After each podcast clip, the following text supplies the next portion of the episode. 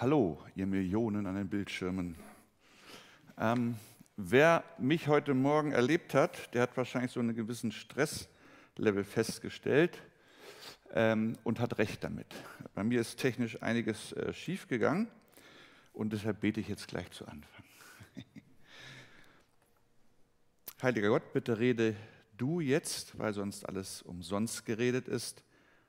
Und bitte hilf uns, wo immer wir sind, zu hören, mit einem Herzen, das dich sucht und ehrt, offen ist für deine Führung. Das beten wir in Jesu Namen. Amen. Amen. Wir sind in unserer Reise durch das Markus-Evangelium mit dem heutigen Sonntag in Teil 4 angekommen. Und ähm, der hört sich nicht nur schwer an, der ist auch schwer. Wie schweres Ertragen kann man das ertragen? Heute geht es um Markus 11, 1 bis 11 und da wollen wir gleich einsteigen. Unser Thema heißt heute, Jesus bringt Frieden. Aber das habe ich durchgestrichen, das erläutere ich auch gleich und habe es tatsächlich dann, warum Hiob glücklich starb, genannt. Wir lesen Kurz vor Jerusalem kamen sie zu den Ortschaften Bethphage und Bethanien am Ölberg.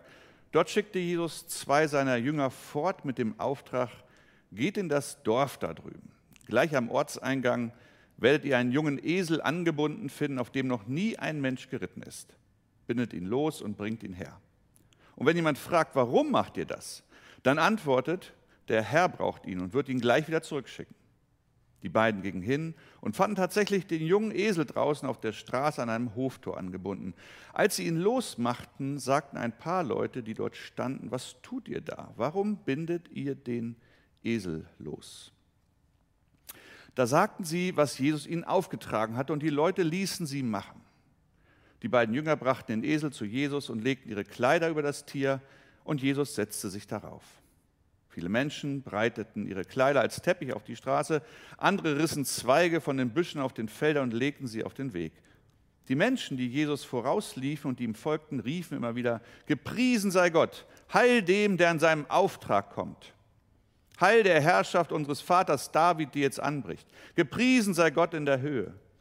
So zog Jesus nach Jerusalem hinein und ging in den Tempel. Dort sah er sich alles an, doch weil es schon spät geworden war, verließ er die Stadt wieder und ging nach Bethanien zusammen mit dem Kreis der Zwölf. Das wäre der grundlegende Text mit der vorliegenden Überschrift. Und es hat mir nicht gefallen. Besser, ich habe keinen Zugang gefunden. Vielleicht geht es euch irgendwie anders und ihr kriegt das schnell hin. Mir hat was gefehlt. Mir hat was Wichtiges gefehlt. Und deshalb habe ich einen zweiten Text hinzugesetzt. Der findet vor diesem Ereignis statt. Und dort sagt Jesus Folgendes. Sie waren unterwegs nach Jerusalem. Jesus ging ihnen voran. Alle, die dabei waren, wunderten sich. Die Jünger aber hatten Angst. Wieder nahm Jesus die Zwölf beiseite und machte ihnen klar, was bald mit ihm geschehen werde. Hört zu, sagte er, wir gehen jetzt nach Jerusalem.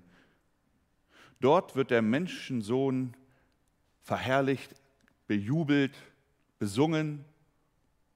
Nö.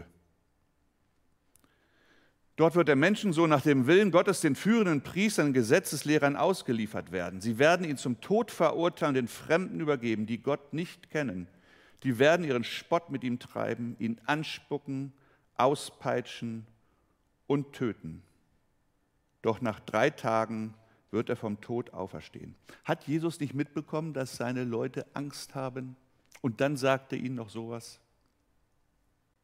Ist doch verrückt, warum tut er das? Noch zwei Vorbemerkungen erlaube ich mir. Eine erste, ähm, wer hier vorne steht und predigt, Pastoren, Pfarrer, Priester, was auch immer, die haben zu fast allem eine Meinung. Müssen sie auch. Es wird nämlich erwartet von ihnen, dass sie in der Bibel forschen und dass sie nach Gottes Antworten auf Lebensfragen suchen. eine Meinung haben, sich eine Meinung bilden, sich Erkenntnis verschaffen. Aber nicht immer haben wir, die wir hier vorne stehen und predigen, auch Ahnung, wovon wir sprechen. Wir haben nicht immer eine Erfahrung damit, die so grundlegend ist, dass wir sie mit dem, was die Bibel uns darüber sagt, in Verbindung bringen können. Warum wage ich es dann hier zu stehen und über dieses harte, schwierige Thema zu sprechen? Für mich persönlich ist es ein Nachfolgen der biblischen Aussage für Handreichung für Prediger, Missionare und so weiter, den ganzen Ratschluss zu verkündigen.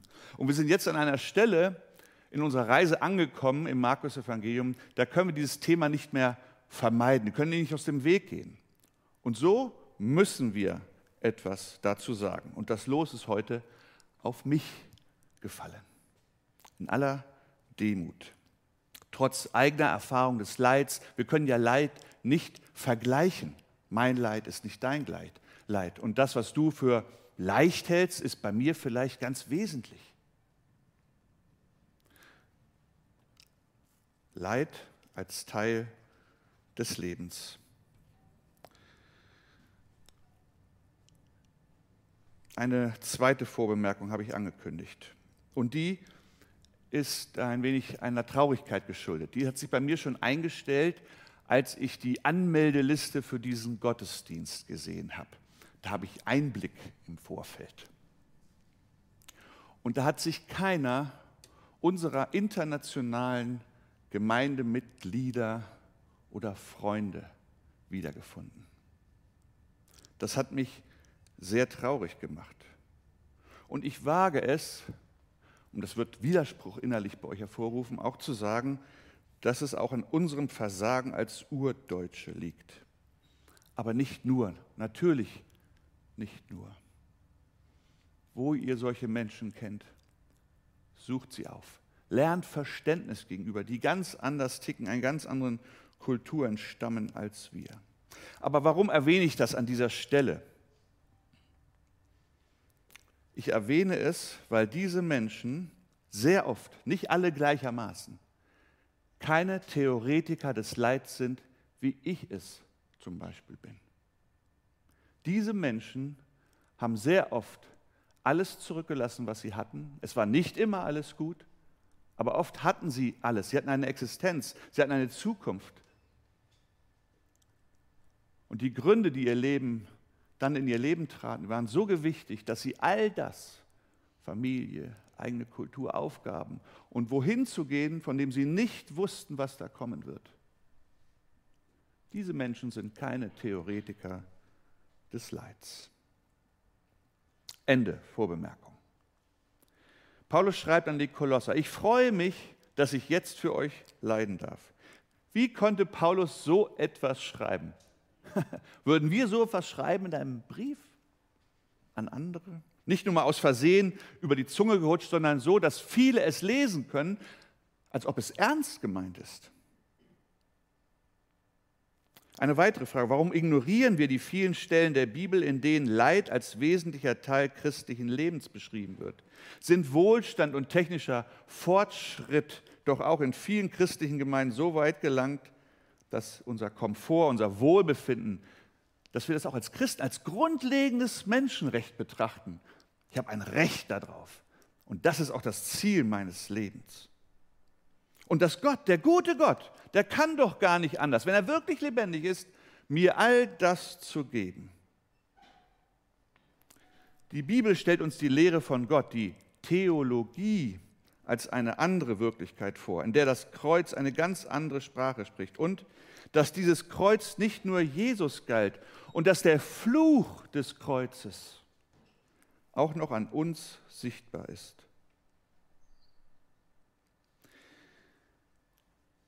Ich empfehle ein Buch und dieses Buch ist grandios und dieser Autor war auch schon hier bei uns.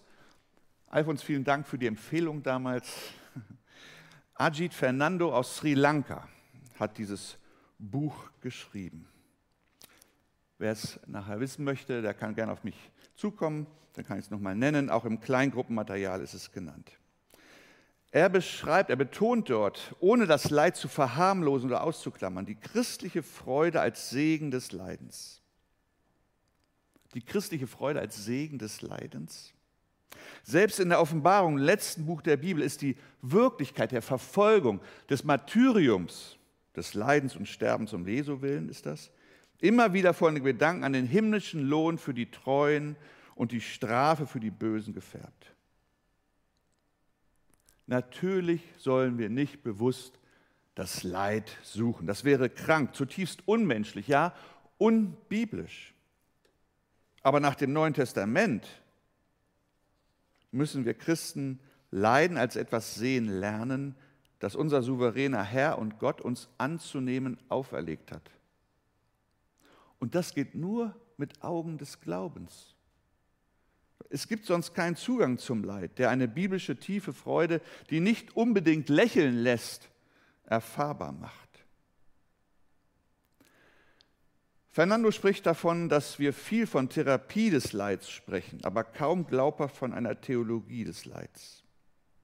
Das führt zum Beispiel dazu, dass das Thema, das wir in unserer letzten Predigt hier gehört haben, das Thema Berufung für uns in Frage stellen und dass wir unnötigerweise mehr leiden, als eigentlich nötig ist, weil wir Gott es doch nicht zutrauen, es gut mit uns zu meinen. Ganz wichtig, heute geht es nicht um die Frage, warum lässt Gott das zu? Und natürlich werden wir in diesen wenigen Minuten nicht alle Fragen um eine Theologie des Leids aufgezeigt bekommen, geschweige denn beantwortet bekommen. Freude und Leid sind Aspekte christlichen Lebens. Befiehl du deine Wege ist eine ganz tiefe Grunderfahrung von Paul Gerhard und doch hat er sie niedergeschrieben in einem Lied, ein langes Lied. Ähm, und er wagt es, darüber zu sprechen, was wir so oft verschweigen. Und doch Gott nicht die Gefolgschaft zu verweigern. Und er hatte viel Grund dafür, dieser Mann. Ein anderer, ein Pionier des Christlich, der christlichen Psychotherapie und Seelsorge, Paul Tournier, beschreibt in einem seiner Bücher, wie das Leid ein Anstoß für große Kreativität und schöpferische Energie sein kann. Er spricht über seine Trauer, als er als Zweijähriger seinen Vater verliert. Er spricht über seine Trauer, als er mit fünf Jahren seine Mutter verliert. Und dann dieses Buch, in dem dieses, dieses Zitat stammt, schreibt er unmittelbar nach dem Tod seiner Frau. Er schreibt, das menschliche Herz gehorcht keineswegs der Logik, dem Verstand. Es ist ganz und gar widersprüchlich. Ich kann sagen, dass ich einen großen Kummer habe und gleichzeitig ein glücklicher Mensch bin. Das ist eine Grundthese dieser Predigt. Freude und Leid sind beide zugleich wesentliche Merkmale christlichen Lebens, bewusster Jesus-Nachfolge. Da ist zum ersten natürlich die Freude. Habt ihr schon gewusst, dass es im Hebräischen ungefähr 23 verschiedene Begriffe für Freude im Alten Testament gibt? Vielleicht meinen wir ja oft, dass diese Freude eigentlich doch nur im Neuen Testament erwähnt wird. Aber das stimmt gar nicht lesen wir zum Beispiel Zephania 3, 14 und 17. Dort kommen sieben verschiedene Begriffe für Freude oder für sich freuen vor. Juble, Tochter Zion, jauchze Israel, freue dich und frohlocke von ganzem Herzen, Tochter Jerusalem. Der Herr, dein Gott, ist in deiner Mitte, ein Held, der rettet. Er freut sich über dich in Fröhlichkeit. Er schweigt in seiner Liebe. Er jauchzt über dich mit Jubel. Wenn das keine Freude auslöst, darstellt, widerspiegelt. Und das Neue Testament selbst beginnt ja schon zu Beginn des Lebens Jesu, sozusagen auf den ersten Seiten beginnt es ja äh, mit einer Riesenfreude, die wegen Jesu Geburt allen Menschen gelten soll und sogar eine Fete im Himmel auslöst. Unsere Rettung durch Christus, so wird an vielen Stellen deutlich, ist also ein übergroßer Segen, dass ein Christ immer Grund zur Freude hat. Und dann ist da aber auch die andere Erfahrung unseres Lebens, die Jesus auch benennt. und in einen unmittelbaren Zusammenhang mit Nachfolge, mit seiner Nachfolge ihm gegenüber in Verbindung bringt. Er sprach immer wieder davon, dass Jünger, die es werden wollten, die Kosten abwägen sollen. Was es bedeutet, ein Leben unter der Herrschaft Gottes zu führen, unter der Leitung Jesu, unter der Leitung des Heiligen Geistes. An dieser Stelle zum Beispiel sagte er zu seinen Jüngern, wer mir folgen will, muss sich und seine Wünsche aufgeben, sein Kreuz auf sich nehmen und auf meinen Weg hinter mir hergehen. Die damaligen Zuhörer Jesu, die waren nicht so distanziert, wie wir jetzt hier sitzen, vielleicht schon oft vom Kreuz gesprochen oder davon gehört haben.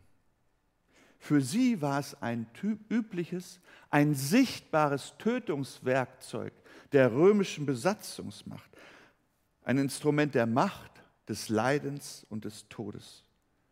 Keiner, der Jesu reden hört über das Kreuz, hat sich Illusionen gemacht, was damit gemeint sei. Und auch die Jünger, die ganz nah und ganz lang bei ihm dran waren, haben es nie so recht verstanden, bis ans Ende des Lebens Jesu, obwohl er es ihnen immer wieder sagte. Freude und Leiden eben. Im Neuen Testament wird Leid selten erwähnt, ohne dass im Kontext, im Zusammenhang dann auch von den Segnungen des Leids die Rede ist. Fernando nennt zwei andere Beispiele großer Bibelstellen, die wir oft nennen, wenn wir mit, von Freude reden. Ob wir sie immer verstehen oder in der Tiefe erleben, das ist ein anderes Thema. Das eine ist Nehemiah 8, Vers 10. Das spricht davon, dass die Freude am Herrn unser Schutz, unsere Stärke ist. Und Philippa 4 im Neuen Testament spricht von, vom in sich im Herrn freuen. Fernando behauptet, dass wir Christen allzu häufig diese Freude gar nicht kennen, denn wir geben ihr keinen angemessenen Raum in unserem Leben. Und so kann sie unser Herz auch nicht so füllen, als dass sie uns in schwierigen Zeiten hindurchleiten kann. Dass wir in schwierigen Zeiten nicht untergehen und Gott auf die Anklagebank setzen. Und das liegt daran, so behauptet er, dass wir uns mit vielen oberflächlichen, sich selbst erwerbbaren Freuden zufrieden gehen. Und demgegenüber stellt er das, was eigentlich die Wahrheit unserer Freude, den tiefen Grund unserer Freude äh, darstellt und den Grund unserer Freude ist und wir in der Bibel finden. Da ist genannt, dass wir an Gott glauben. Da ist genannt, dass wir an Gott glauben, dass er uns liebt und dass er uns in Liebe seinen Sohn gab der für uns starb. Dass wir glauben, dass er uns zu seinen Kindern gemacht hat und sich um uns kümmert und dass er für uns ist, sodass keiner stärker ist, der gegen uns sein kann. Dass er in uns lebt und die Einsamkeit verbannt. Dass er die bösen Dinge wendet, die uns zustoßen, zu guten Dingen. Er liebt uns und seine Liebe ist größer als die Lieblosigkeit, die wir im Leben erfahren und er ist in der Lage, uns zu trösten und zu heilen, wenn wir verletzt sind. Und ein letztes, er hat ein Erbe vorbereitet, das wir nach diesem Leben empfangen, das großartiger ist als alles, was wir uns jemals erträumen können. Diese und viele andere biblische Grundlagen sind das Fundament unseres christlichen Lebens. Sie sprechen von der offenen Tür einer Liebesbeziehung zu Gott. Und diese Tür steht jedem Menschen offen. Und natürlich wollen wir diese Wahrheiten erfahren. Und das tun wir auch auf ganz unterschiedliche Arten und Weisen. Niemals dürfen wir behaupten, dass Christsein nur auf das Einhalten bestimmter Lehrsätze beruht. Aber für das Stehenbleiben vor Gott und mit Gott braucht es objektive, das heißt nicht in uns liegende Gründe, sondern unveränderliche Wahrheiten, an die wir uns mit allem, was wir sind, klammern können. Von denen wir wissen, dass sie uns tragen und halten. Auch dann, wenn wir klagen, was wir dürfen, dass wir weinen dürfen, dass wir Gott, ja, wir dürfen Gott auch auf die Anklagebank setzen. Aber wir sollten gelernt haben, dass er, dass wir ihn auch wieder runterlassen davon. Diese Grundlagen können uns tragen und halten. Die sind das Fundament auch von Erfahrungen, die uns ermöglichen, unser Menschsein, auch als Kinder Gottes, die wir immer noch verletzlich sind, immer noch schwach sind, immer noch angreifbar, immer noch leiden, dieses Menschsein annehmen zu können. Aber diese Wahrheit wird natürlich immer wieder in Frage gestellt. Diese Wahrheit auch, die in uns ist. Es gibt keine objektive, einzige Wahrheit, so sagt uns unsere Zeit. Und das wiederum führt dazu, sich Gott nicht oder nur bis zu einem gewissen Grad anzuvertrauen. Auch das kennen wir. Wir sind ja Teil dieser Gesellschaft. Wir hören das immer wieder. Das kann doch nicht sein, dass einer die Wahrheit ist. Es wirkt so unglaublich schwer zu glauben. Auch wir sind oft erschüttert in unseren Fundamenten. Aber wer der Wahrheit Gottes vertraut, besser Jesus als der Wahrheit, der vertraut darauf, dass Gott, unser Schöpfer, uns das gibt, was wir brauchen. Um das mit der objektiven Wahrheit als Grundlage christlichen Vertrauens in Gott darzustellen, beschreibt C.S. Lewis das einmal so. Er wundert sich, dass immer wieder in den Psalmen davon gesprochen wird, von der Freude am Gesetz. Und er sagt dann über das Gesetz, das respektiert man vielleicht, das achtet man. Oder man fürchtet es vielleicht. Aber die Freude, von der hier am, die Freude am Gesetz, von der hier die Rede ist, die spricht davon, einen festen Grund berührt zu haben. Und dann sagt er, so wie ein Wanderer, der sich darüber freut, den harten Straßenasphalt unter seinen Füßen zu spüren, nachdem er aufgrund einer falschen Abkürzung die ganze Zeit auf einem schlammigen Weg festgesteckt hat. Wir Menschen sind oft viel zu leicht zufriedenzustellen. Und wir Christen sollen und können im Lauf des Lebens lernen, dass die Freude am Herrn tiefer, verlässlicher und erfüllender ist als die vielen verschiedenen Vergnügungen, denen die anderen nachjagen und oft auch wir selbst. Ein zweites, warum Hiob glücklich starb.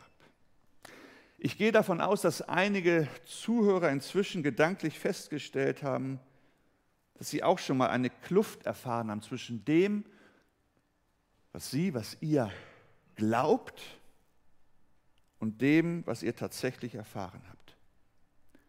Viel Literatur ist geschrieben, verfasst worden, viele Theologien. Es gibt viele Berichte und all die erwecken auf die Erwartung, dass Gott auch in unser Leben so ganz konkret eingreift.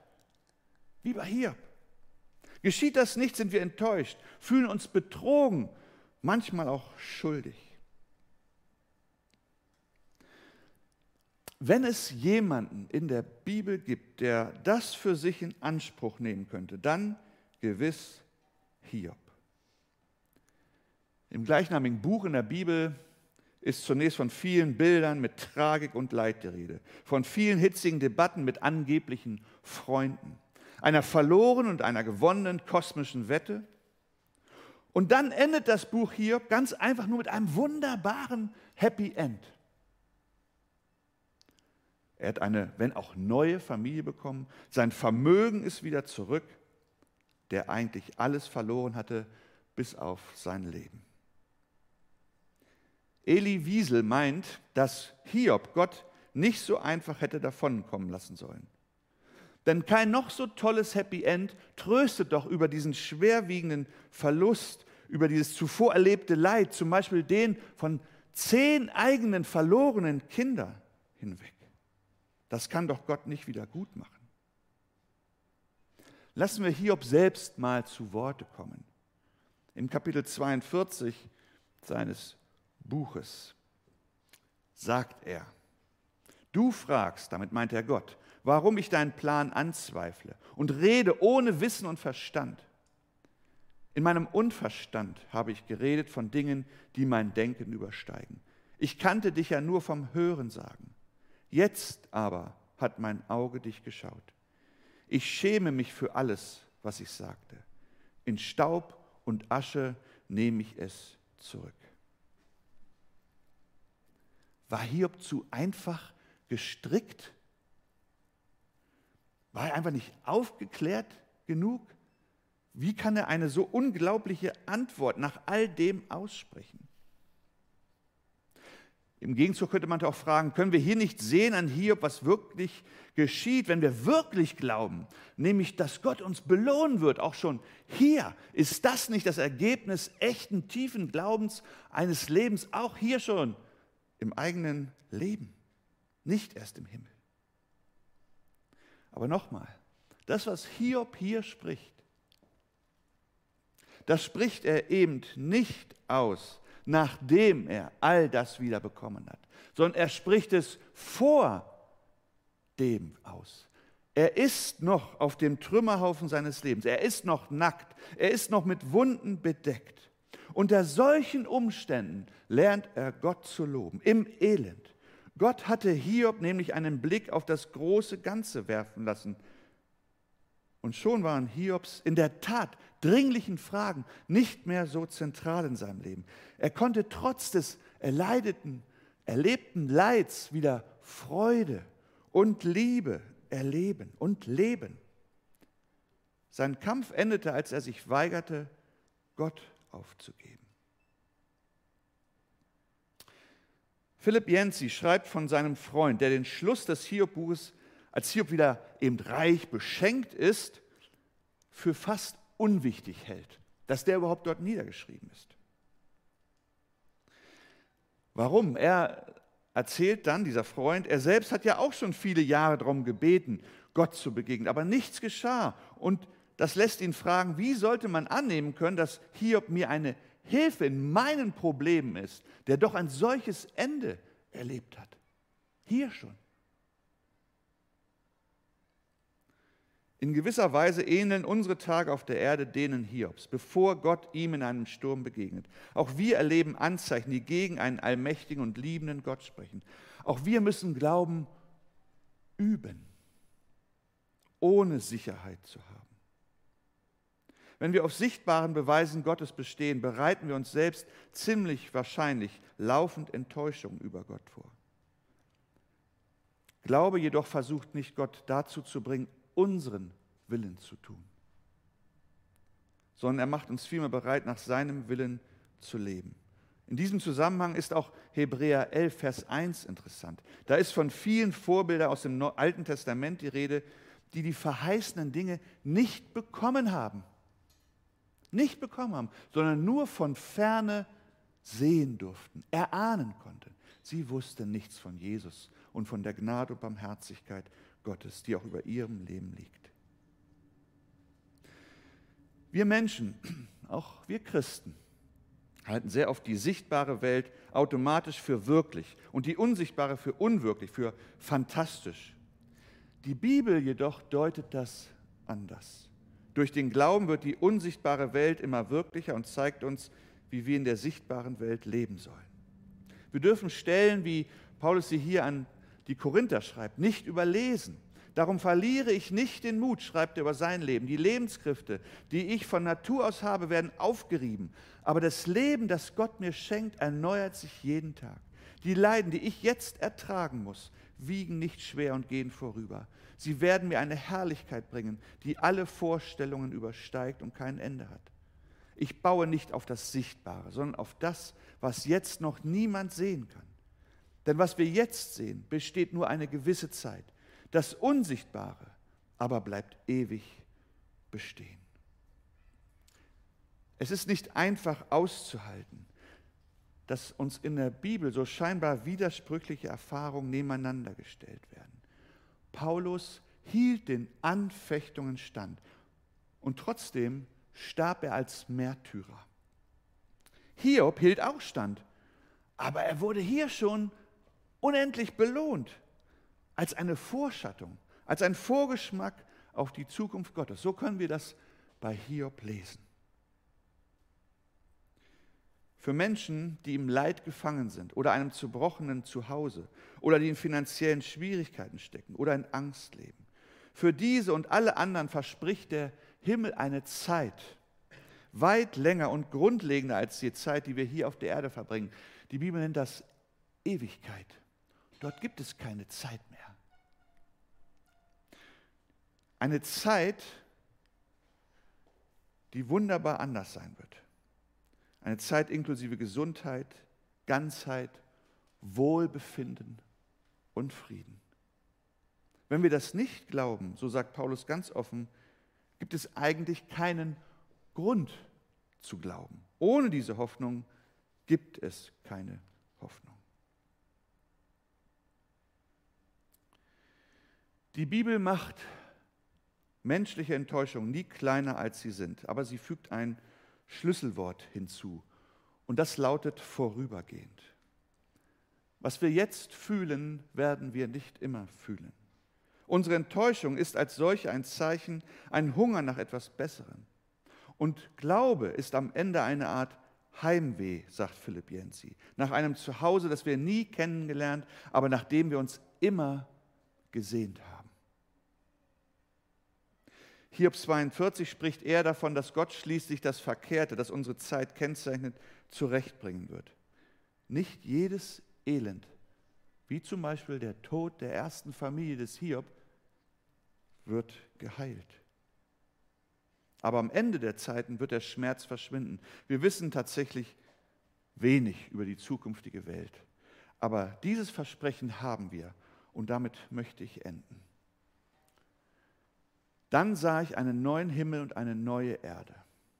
Der erste Himmel und die erste Erde waren verschwunden und das Meer war nicht mehr da. Ich sah, wie die heilige Stadt, das neue Jerusalem, von Gott aus dem Himmel herabkam.